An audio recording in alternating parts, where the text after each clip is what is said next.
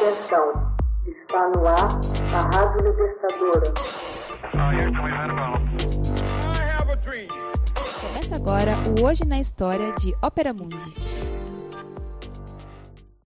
1959 Morre Mário Lanza, tenor e ator norte-americano.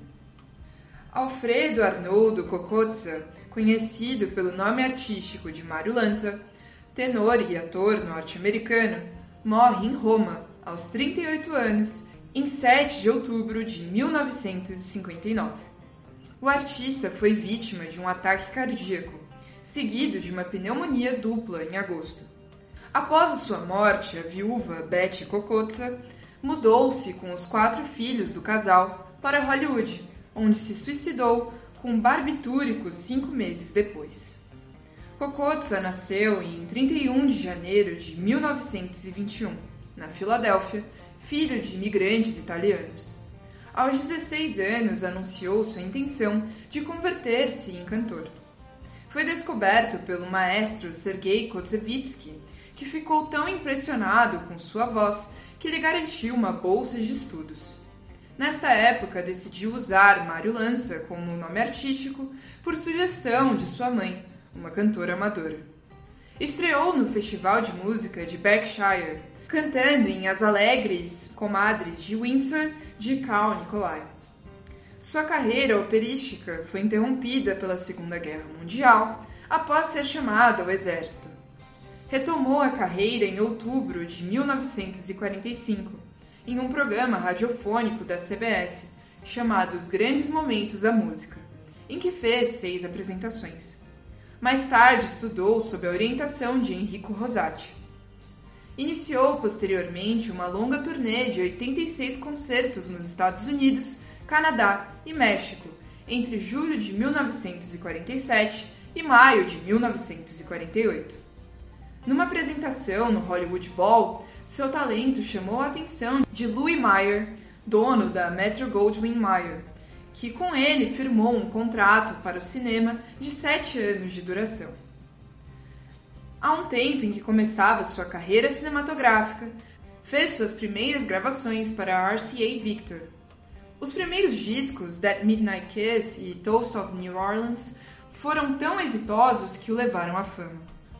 Em 1951, Lanza encarnou na tela o tenor italiano Enrico Caruso, no filme O Grande Caruso, que teve estrondoso sucesso, o que não impediu a ácida crítica de alguns especialistas. Foi despedido em 1952, depois de gravar a trilha de O Príncipe Estudante. A razão mencionada na imprensa é que estaria com sobrepeso, o que lhe impedia de brilhar na película. Porém, segundo biógrafos, o motivo real foi uma discussão com o diretor Curtis Benhart, que exigiu que o cantor gravasse de novo a trilha sonora porque ele pareceu excessivamente emocional.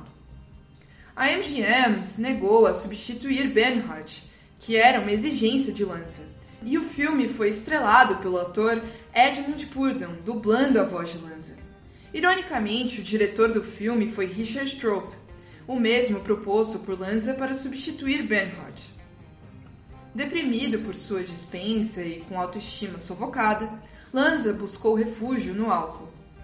Neste período esteve também muito próximo da falência, devido às más decisões de investimentos e principalmente em virtude de sua vida faustosa, que lhe deixou dívidas e impostos de mais de 250 mil dólares.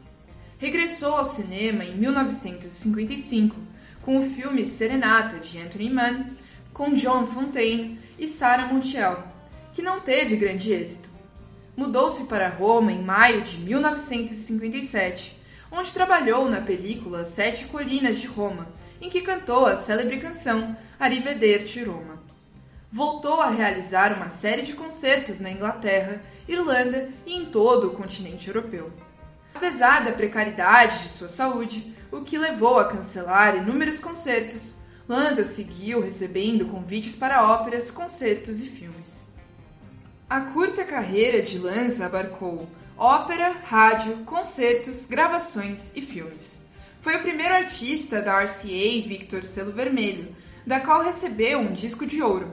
Também foi o primeiro artista a vender 2 milhões e meio de álbuns.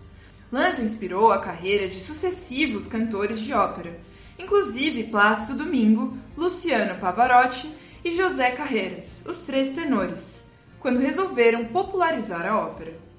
Em 1994, o consagrado tenor José Carreiras rendeu homenagem a Mário Lanza numa turnê de concertos por todo o mundo, tendo declarado que, se sou cantor de ópera, é graças a Mário Lanza.